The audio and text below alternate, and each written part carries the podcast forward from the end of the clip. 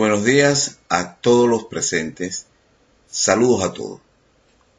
Prosiguiendo con las crónicas de los agravios de Colombia a Venezuela, vamos a comenzar hoy con el capítulo 70. A ver cuántos capítulos nos toca que podríamos hoy este, compartir con ustedes. Ese lado español de 1891 no ha arreglado el litigio entre Venezuela y Colombia, sino lo ha enconado. No fue un acto, no fue un arco iris tendido en su frontera, sino una manzana de la discordia arrojado entre los dos países. Pedro María Morantes Como quiera que los libros están muy caros y generalmente el venezolano lee poco, apenas los periódicos y eso, algunos quizás en las barberías reproducen algunas frases de la obra Con Colombia ya basta, del contraalmirante Ramiro Pérez Luciani. Así contribuimos en parte a divulgar algo de, lo, de la problemática fronteriza venezolana. El autor citado Conoce muy bien los diplomáticos colombianos por haber formado parte de la delegación que discutía con ellos en Roma en 1970.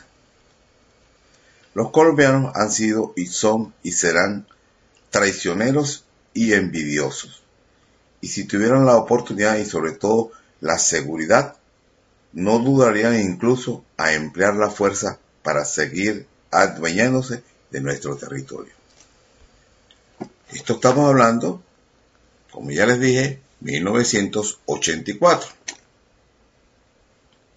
2018 es lo que ustedes están viendo en los medios de comunicación, las amenazas de Colombia de convertirse en, según ellos, la Israel de América, en, en el aspecto de mercenario. Porque Israel, nos guste o no, tiene otros aspectos que podríamos decir positivo como una nación que está luchando en contra de unos vecinos que no están de acuerdo con su existencia. Es una historia muy larga de contar en donde ambos tienen razón y además ambos no tienen la razón. Repito, eso sería muy largo de contar que no viene al caso. Pero sí, eh, diríamos, mencionar que Israel, eh, perdón, que Colombia pretende emular a Israel. Tienen la vaga idea de que podrían convertirse en lo que es Israel. Un país, nos guste o no, tiene 7000 años de historia. Este tratado de 1941 fue culminación de una cadena de despojos y entreguismo que no solo cercenó gran parte del territorio nacional, sino que nuestro caudaloso Orinoco pasó a ser compartido en gran parte de su curso con nuestros vecinos, amados vecinos, que ahora utilizan sus aguas para seguir adentrándose más y más en el corazón de Venezuela. Puedo, asegurarle, sin temor a equivocación alguna, que dichos mogotes de los frailes no son otra cosa que los islotes de los monjes, situados al frente de la costa guajira, cerca de un lugar donde, donde existió un mogote llamado Judachí, allá en el año de 1792. Colombia no quiero oír nada de la posible revisión de la frontera terrestre en La Guajira. Le tiene miedo. Por eso mismo insiste en que es desde en que debe ser bandera de Venezuela ante cualquier tranca. Venezuela debe insistir antes de seguir adelante, revisar primero nuestras fronteras terrestres en La Guajira. Por eso, no quieren saber nada del Tratado del 41, temen que pueda reabrirse el caso y que se demuestre la infinidad de errores e irregularidades que hoy día y con Colombia tenga que devolver lo que ya no es suyo, o lo que nunca fue suyo. Ante estos impases, Venezuela debe firmar firmemente ponerle un parado a esto, decirle de una vez por todas que la delimitación áreas marinas y submarinas, cuando hayamos efectuado una revisión a fondo de la frontera terrestre. Hay una razón y, y suena lógico, ¿no? Si existen tantas dudas de dónde comienza la frontera entre ambos países, ¿por qué? No se cumplió ni siquiera lo que dijo el laudo. El laudo decía, de los, los, los monjes.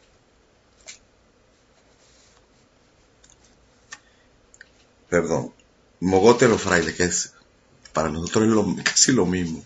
Bueno, y entonces decidieron poner Castillete. Ya eso es doble irregularidad. Primero que el nombre que le da el laudo no era el que existía realmente. Y segundo, el punto de partida que escoge es Castillete, que no tiene nada que ver con el laudo. Ya eso, ya eso hace írrito el inicio de la frontera con Colombia. Entonces hay que revisar eso, porque ahora ellos quieren eh, delimitar en las aguas del Golfo, cuando la, la frontera real nunca se delimitó por los errores del laudo y por los errores de los demarcadores. Errores, por decir, y las trampas también, porque esos errores inducen a que fue por trampas deliberadas. Ante estos impases, Venezuela debe firmar, ponerle un parado a esto, repito, es decirle, de una vez por todas, que la delimitación de áreas marinas y submarinos cuando hayamos efectuado una revisión de fondo de la frontera terrestre. El doctor Sosa dijo textualmente, toda pretensión que venga a cercenar el territorio bien sea terrestre o marítimo, será considerado como un desconocimiento. Sí, dice aquí de un desconocimiento del Tratado del 41, pero también puede ser una denuncia del Tratado del 41. Es decir, bueno, el Tratado del 41 no puede estar vigente cuando la frontera marina está cuestionada por el inicio precisamente de ese acuerdo, que fue cómo se inició eh, la frontera basada en ese acuerdo. Tampoco es cierto como dice el embajador C. Hernández, que está seguro que nadie, que nadie quiere reconocer el camino de la amargura de la, de la delimitación terrestre. Por el contrario, casi todos los venezolanos queremos recorrerlo de nuevo para aclarar la infinidad de despojos de que fuimos objeto. Así poder resarcir el daño ocasionado a la integridad territorial de Venezuela. Qué inteligente es el doctor C. Hernández dice, la tesis de la bahía histórica no resiste ningún análisis. Según este doctor, no resiste ningún análisis. Bahía histórica de Venezuela y Colombia, muy bien, pero de Venezuela contra Colombia, no, dice él. Por primera vez en las conversaciones de Roma en 1970, Venezuela le había dicho a Colombia muy clara y firmemente que las aguas al sur del paralelo de Castillete y de la línea de base recta de Castilletes Punta Salina eran aguas interiores venezolanas y de allí no había definitivamente nada que buscar. Entonces, ¿para qué continuar estas conversaciones? El plenipotenciario colombiano, después de responder que estaba de acuerdo en principio, dijo que esperaba la negociación parcial en el entendido de que, llegado a un acuerdo en esa área, los cancilleres se reunieron para efectuar la delimitación al sur del paralelo de Castillete. Como yo ellos, como ya ellos habían convenido en Caracas. Es decir, los negociadores iban con una idea y los cancilleres tenían otra. Según esto, entonces tenían que basarse no en las discusiones de los técnicos, sino en la discusión de los cancilleres, uno por lo menos neófitos o entreguistas por parte de Venezuela. El canciller Carbani cablegráficamente afirmó categóricamente que, jamás ha planteado negociación al sur del paralelo de Castillete, lo que demuestra la mentira neogranadina, e informa que envió cable a nuestro embajador en Bogotá. Estos mencionan que ya Venezuela en, a nivel de Cancillería habían aceptado. Esto es realmente increíble. Aquí pueden darse cuenta, queridos lectores, de lo que son nuestros vecinos. Con la desfachatez más grande del mundo, ponen en boca de nuestro canciller la más inconcebible falsedad para ver si nosotros nos la tragamos. La delegación venezolana mantiene por unanimidad una que no puede haber proyecto de acuerdo en el cual no esté contemplada el carácter de las aguas interiores al sur de la línea de Castilletes Punta Salida. Definitivamente Colombia ha efectuado de mala fe a lo largo de toda la negociación. Ha tergiversado todo, ha puesto en boca de los cancilleres venezolanos cosas que jamás han dicho. Han tratado de provocar un distanciamiento entre el canciller y la delegación. Sus intenciones y propuestas y conversiones están llenas de falsedades. Reiteradamente expresan estar de acuerdo con algo y luego con grandes fachatez le dan la interpretación que les viene en gana. Aquí se ve nuevamente la falsiaria estrategia colombiana. Primero sondearon para ver o conocer si había crisis o si podían crear un distanciamiento entre la delegación venezolana y el canciller. Ya averiguan que la Cancillería y la delegación están identificadas y unidas con un mismo criterio cuál es la posición venezolana. Luego sondearon a ver si Venezuela tenía temor de romper las negociaciones y ya saben que no la tiene.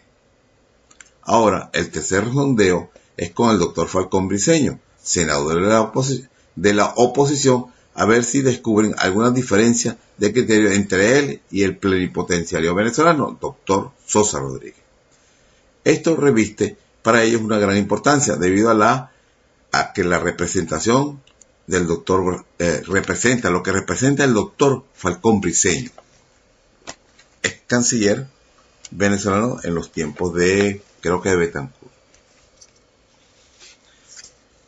De toda la entrevista con Falcón, de Falcón Briceño con ICEA, se deduce que el colombiano está abriendo una puerta para poder continuar las negociaciones.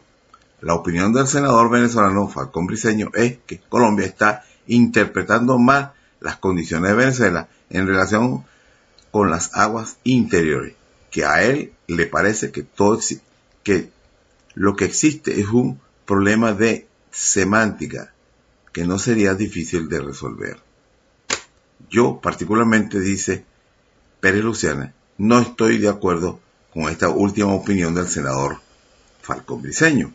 Los colombianos saben muy bien, bien lo que tienen entre manos y todo lo que hacen es para tratar de embrollar la cuestión e imponer al final su punto de vista. También debe ser para confundir y presionar, dando a entender que Venezuela no tiene una posición clara sobre un territorio donde nació Venezuela. Y fue, existió esa soberanía nacional mucho antes de que siquiera existiera la Nueva Granada. Entonces, y nunca fue parte de la soberanía de esa provincia. Capítulo 71. En Venezuela ha quedado un sentimiento de frustración que se ha traducido en animadversión con relación a la delimitación de la frontera con el vecino país. Jesús Antonio Aguilera. 1984. El 19 de julio de este año, en el programa por televisión Impacto, al serle preguntado al expresidente Carlos Andrés Pérez acerca de la delimitación con Colombia, bueno, respondió, ahí hay una realidad hay tres cuartas partes del perímetro del Golfo son venezolanos, sin que nadie ha discutido y una cuarta parte o quinta parte es colombiana, sin que nadie se la discuta dentro de la delimitación que ya hemos acordado según los tratados suscritos entre las dos naciones. Lo que existe es una pequeña franja no máxima, de 3 millas náuticas, donde, bueno, eh, millas náuticas, ahora la, parte de la costa no recuerdo muy bien exactamente, de punta espada a punta salina, que es una pequeña cantidad de kilómetros que, Colombia tiene como, diríamos, navegación, 3 millas nada más. Y aparte de eso, es decir, prácticamente es una costa, una pequeña porción. Yo no sé. Bueno, yo les voy a presentar el plano ahí. El, plano ahí. Ante tales abruptos del Frente para la Defensa de la Soberanía e Integridad Territorial que preside el doctor Pedro José Lara Peña, bueno, yo voy a decir algo aquí, que Colombia navega esa parte, esas tres millas, la navega hasta un lugar que se llama Puerto López en la bahía de Cocineta, que nunca se le dio importancia a eso. Pero no está dentro del corazón del Golfo de Venezuela, a solo tres millas nada más de la costa, que Venezuela le permitió el paso, diríamos, inocente hasta Puerto López.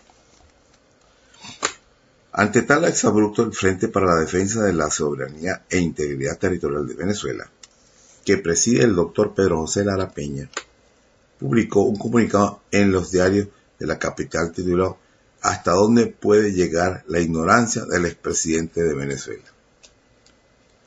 Esta era la única forma de comunicarse al frente. No, no había prensa que entrevistara, no había televisión que entrevistara, no había radio que entrevistara había que pagar para responderle al gobierno y a los colombianos.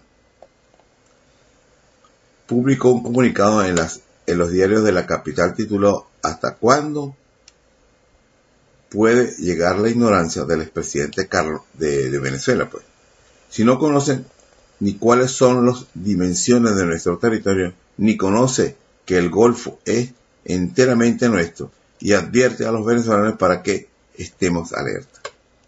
En diversas oportunidades el doctor Carlos Andrés, el señor Carlos Andrés Pérez se une a las políticas colombianas para opinar en perjuicio de Venezuela, con declaraciones imprudentes e comprometedoras sobre nuestras fronteras. Habla de lo humano y lo divino con la oxadía del ignorante. En 1984, tres helicópteros militares colombianos violaron el espacio aéreo venezolano en la zona de Castilletes. Ya esa es frontera terrestre.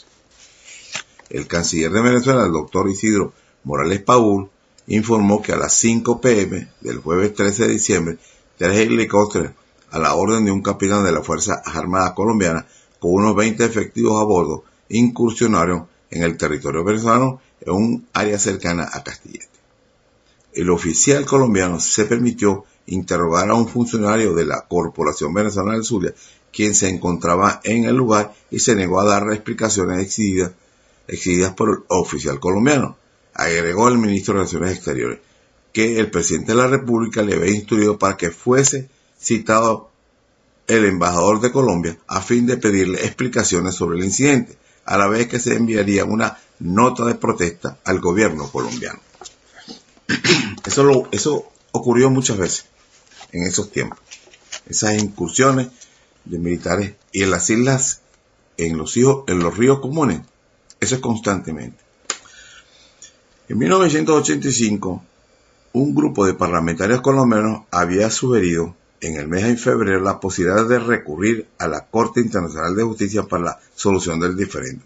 El nuevo canciller colombiano, Augusto Ramírez Ocampo, manifestó que su país tenía un vital un interés vital en el Golfo de Venezuela. Esta afirmación provocó la intervención del ex canciller de Colombia, Carlos Lemos Simons, quien manifestó que la declaración de Ramírez Ocampo invalida el Tratado de No Agresión, Conciliación y Arreglo Judicial suscrito en 1939, que Venezuela ya había denunciado ese tratado.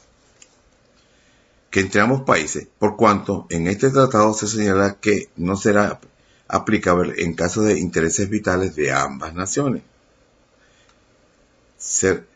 cerrándose así la única posibilidad de que disponía Colombia para llevar el diferendo a la consideración de la Corte Internacional de la Haya por una de las partes, obligando a la otra. Ahora, si las dos partes se ponen de acuerdo, sí, sí funciona. 1985, 6 de junio de 1985, el diario de Caracas publicó una denuncia del parlamentario y ex candidato presidencial venezolano José Vicente Rangel, según el cual, en un folleto editado bajo el patrocinio del Ministerio de Educación y Relaciones Exteriores de Colombia, se incluía un mapa en el cual aparecía el archipiélago de los monjes. Treta colombiana. Muy común. Como parte del territorio colombiano. Si no hay una protesta, entonces ellos deducen que Venezuela acepta como válido ese plano. Además, se toma en consideración para la delimitación de áreas marinas en el Golfo de Venezuela la línea de la descartada hipótesis de Caraballé. Y por si fuera poco, dicho mapa tenía trazada una línea de base recta a partir de Castilletes, que afecta la soberanía venezolana en esa área. Con relación a esta denuncia, dice el escritor Jesús Antonio Aguilera en su obra La frontera de Venezuela, declaraciones del canciller venezolano Simón Alberto González, otra joyita, y del presidente de la Comisión Política Exterior de la Cámara del Senado del Congreso de la República, Rubén Carpio Castillo, restándole importancia al asunto, motivaron reacciones contrarias del propio denunciante José Vicente Rangel y del ex canciller venezolano Isidro Morales Pau. Así son los venezolanos. Son los políticos. Dijeron, no, eso no tiene importancia.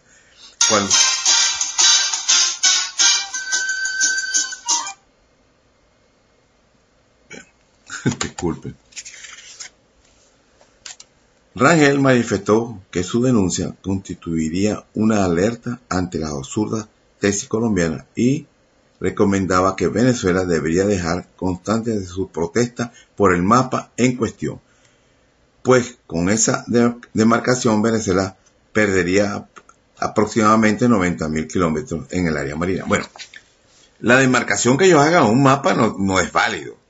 Lo que es es como el antecedente. Venezuela no protestó, no dijo nada y esos mapas tienen desde tal fecha funcionando. Pues, esos son antecedentes que van poniendo ellos para el caso de una reclamación. Mire, pero si nosotros, esa es nuestra frontera, hace tanto tiempo ustedes no han dicho nada. Esa es la intención. Pero ese mapa no adquiría ningún valor para ese momento. Solo también hasta lo que se conoce en Venezuela es de la picardía colombiana de molestar, de, crear malestar. Rangel manifestó que su denuncia constituyó una alerta solamente. Perfecto. Por su parte, el ex canciller Morales Paul expresó que para él resultaba asombroso e inaceptable las declaraciones de Carpio Castillo y del canciller González, por cuanto no era cierto que el mapa en referencia publicado en Colombia reconociese claramente la soberanía venezolana sobre el archipiélago de los monjes y que tampoco se trataba de una extralimitación cartográfica ni de un caso aislado, sino que era la reproducción y ampliación del decreto de 1436 del gobierno colombiano relativo a las líneas de base recta del 13 de junio de 1984, relativo a las líneas de base recta el cual motivó una nota de protesta de la Cancillería venezolana. Es decir, ellos sabían que ese mapa o esa delimitación, ese señalamiento de los monjes no era válido. Ya habían recibido una nota de protesta de Venezuela. Y aún así publicaron el mapa, con los monjes incluidos. En Colombia acusan al Partido Social Cristiano Copey de estorbar las negociaciones sobre el diferendo. Bogotá, 20 de enero de 1976. En cambio, el presidente precandidato del Partido Liberal de Colombia, Ernesto Samper, el 6 de noviembre de 1989, fíjense bien, 89. En un diario capitalino declaró, Colombia y Venezuela viven una luna de miel y por fin hemos encontrado en los términos, en qué términos se tiene que desarrollar nuestra relación. Yo celebro que haya una persona como Carlos Andrés Pérez al frente del gobierno venezolano. A nosotros nos ha ido siempre muy bien con AD. Y esto no es una cuña política, sino una realidad histórica. A confesión de parte, relevo de pruebas. Ellos defienden acá, ¿por qué será? Porque Carlos Andrés Pérez es colombiano, o fue colombiano, ya él murió. Era lógico. Y el Samper fue uno de los que después aparece como amigo de, de Venezuela en la revolución chavista. Bueno, vamos a ir con el tercer capítulo. Hoy no he hecho ninguna introducción, aunque tengo algún material por ahí, pero quise avanzar más sobre esto. Tradicionalmente, el capítulo 72. Tradicionalmente, nos hemos dejado arrollar por la diplomacia colombiana.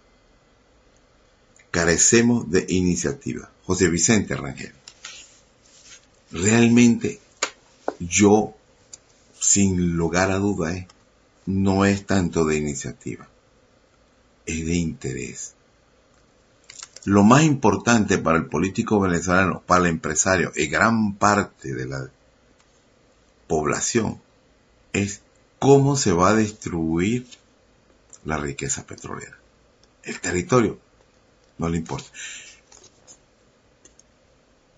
Y sobre todo, cuando estamos invadidos por colombianos que están metidos en todo el, digamos, estamento político, empresarial. Eso es mucha influencia. Entonces, los partidos políticos, este, para el año 89, ya Carlos Andrés Pérez había regresado al poder. ¿Con quién? Con los votos de los colombianos que en el gobierno anterior, 78, había digamos, permitido que entraran habían con el programa ese de Acude, los habían alfabetizado, después los habían organizado en los barrios, habían aprobado la ley de la elección de los concejales y alcaldes por el voto popular, se había aprobado también la elección de los gobernadores, ¿cómo se dice? El Congreso, por nombre, por una parte por nombre y apellido y otra, y otra parte por eh, el, le llamadas planchas y los gobernadores. Se habían modificado todas las leyes para que hubieran, eh, bueno, controlaban, supuestamente iban a controlar esa gran masa de votantes por acción democrática. Por eso es que ellos sabían que con acción democrática se vive mejor los colombianos en Venezuela. Habían logrado colocar a un, dos veces a un colombiano como presidente. Y ahora con más razón, pues, perdón, estaban avanzando sobre el territorio venezolano. La proyección de Francisco de Pablo Santander de ir absorbiendo a Venezuela pedazo a pedazo. En 1985, el ex canciller, ex candidato presidencial, doctor José Vicente Rangel, calificó de lamentable las declaraciones del senador Rubén Carpio Castillo en relación a su denuncia sobre la usurpación cartográfica que hizo Colombia en el mapa de la Dirección de Fronteras del Ministerio de Relaciones Exteriores y del Ministerio de Educación de ese país. Es decir, no fue un error tipográfico. Son lamentables por conocimientos que presumiblemente debían tener algún experto en la materia y además porque detenta un alto cargo institucional como el de presidente de la Comisión Política Exterior del Senado venezolano. Senadores venezolanos a favor de Colombia. Haciendo de esta una materia extremadamente delicada, afirma Rangel, lo menos que se puede exigir a quien declare sobre esta materia, ello un mínimo de información y evidente, y es evidente que el senador Carpio Castillo no la tiene. Actúan por emotividad son procolombianos de sangre o de nacimiento. Es increíble que el dirigente político venezolano aluda al círculo amarillo en el mapa de entorno a los monjes como demostración de que Colombia respeta nuestra soberanía en el archipiélago, debemos manifestarle a Carpio Castillo que ese círculo a el que se refiere no existe en el mapa oficial colombiano. Este círculo es producto del trabajo de diagramación del periódico. imagínate tú. El periódico sacó y señaló que estaban esos monjes, los estaban incluyendo en el mapa colombiano como propio. Y el, y el Carpio Castillo dice que el círculo es producto del reconocimiento de Colombia. Qué bárbaro. Este círculo es producto del trabajo de diagramación del periódico El Diario de Caracas, en el cual se publicó inicialmente la información. Bueno, lo destrozó. Sostiene el, doctor José Vicente Rangel que una actitud de este tipo solo explica por la irresponsabilidad de carácter de algunos líderes nacionales, los cuales en lugar de examinar con atención los problemas y empaparse bien de los temas, se dedican a emitir declaraciones a la ligera, es decir, emotivas. En 1985, según noticias de Bogotá publicada en la prensa nacional del 11 de junio de 1985, el Ministerio de Relaciones Exteriores colombiano Augusto Ramírez Ocampo expresó que hay intenciones evidentes de alterar lo que describió como las tradiciones buenas relaciones entre Colombia y Venezuela, en momentos en que se prepara una importante reunión de los presidentes de ambos países. Es decir, son buenas cuando hay las perspectivas de lograr los objetivos expansionistas de Colombia. Cuando no son buenas, entonces hacen amenazas militares. Simultáneamente, el influyente diario El Tiempo de Bogotá atribuye editorialmente a maniobras políticas para mantenerse en vigencia al dirigente José Vicente Rangel. El haber dado una interpretación equivocada a un mapa colombiano, Ramírez Ocampo manifestó que esa frontera específica está en el curso de fijarse. Ah, que no está fijada. Dicen él pero, ¿y el reconocimiento? Del año 52. Otra, diríamos, otra forma de engañar a los incautos. Él lo acaba de decir. Es que esa frontera específica está en el curso de fijarse. Es decir, como si no estuviese ya reconocido por Colombia de que es venezolano. Que aún no existe delimitación aceptada por ambas partes y por lo tanto hay que considerar ese hecho en el momento de verse en el campo. Qué cínico. Concluye el editorial del tiempo al calificar de exabrupto la denuncia de Rangel, que sostiene va orientada a una especie de invitación al chauvinismo, como siempre, patrioterismo, para recuperar votos perdidos. Si el candidato presidencial aspira a mantener viva políticamente en el derecho suyo, en un derecho suyo, que los dirigentes colombianos no tienen por qué intervenir en nuestra política interna. Pero lo que sí es impertinente, por decirlo menos, es la continua y persistente aspiración de la oligarquía colombiana en desmembrar nuestro territorio. En 1985, el doctor José Vicente Rangel, en declaraciones aparecidas el 11 de junio en el Nacional para responder a las, a las que diera el senador de Acción Democrática, Rubén Carpio Castillo, y que este último tituló No, no discuto con aficionados a la geografía, dice el senador Carpio Castillo. Mira qué cínico. Reincide en el empleo de un lenguaje deprimente y en la utilización de argumentos que revelan la lamentable ignorancia que tiene este problema. Debo manifestar que no es que no se necesita ser cartógrafo para defender los derechos del país y en lo que respecta al mapa en cuestión se trata de un problema político, cartográfico, más que geográfico y tengo entendido que Carpio Castillo no es cartógrafo ni geógrafo. Opinión de Rangel. Para que estas cuestiones de lo que se requiere es estudiar cada tema en particular y asesorarse bien. Y señala que Carpio Castillo, lejos de reconocer su craso error, no se da cuenta que Colombia con este mapa vuelve a la tesis de la línea media, que fue rechazada por Venezuela en Roma en 1970. Silencia también el trazado de líneas de base recta que Colombia ha hecho en el Golfo de Venezuela. Conforme al decreto número 1436 del 13 de junio de 1984, entre Castilletes hasta Punta, hasta el punto situado en la coordenada de 12 grados 00 minutos 25 segundos. De, bueno, por último dice que el senador carece de argumentos y apela a la calificación, la descalificación y agravio. Incluso califica de amarillismo periodístico la denuncia y utiliza argumentos tan superficiales como que yo soy marxista. Ahí está muy interesante esto. Que, que eh, diga y que señale que esas declaraciones las hace eh, Rangel porque es marxista. Cuando el marxista, el marxista no cree en las fronteras políticas. Las combate porque dice que es una hechura del, de la oligarquía capitalista.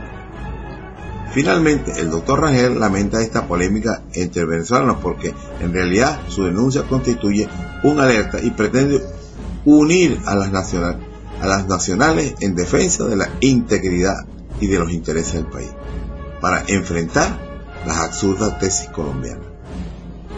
Es lamentable verdaderamente este tipo de discusiones entre venezolanos cuando más falta una unión para combatir las apetencias colombianas. El presidente Santos, no el que acaba de, un familiar de él, no sé si fue tío o fue el papá o el abuelo, dijo que él en las conversaciones sobre el límite entre Venezuela y Colombia nunca podía distinguir quién era colombiano y quién era venezolano.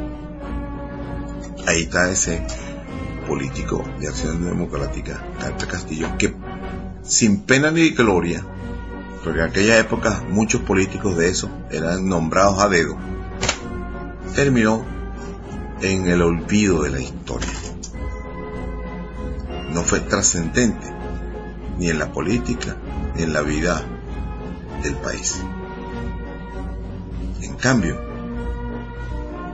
las declaraciones que van en favor de la soberanía nacional repercuten y repercutirán por los siglos de los siglos, mientras exista la tierra, mientras exista Venezuela.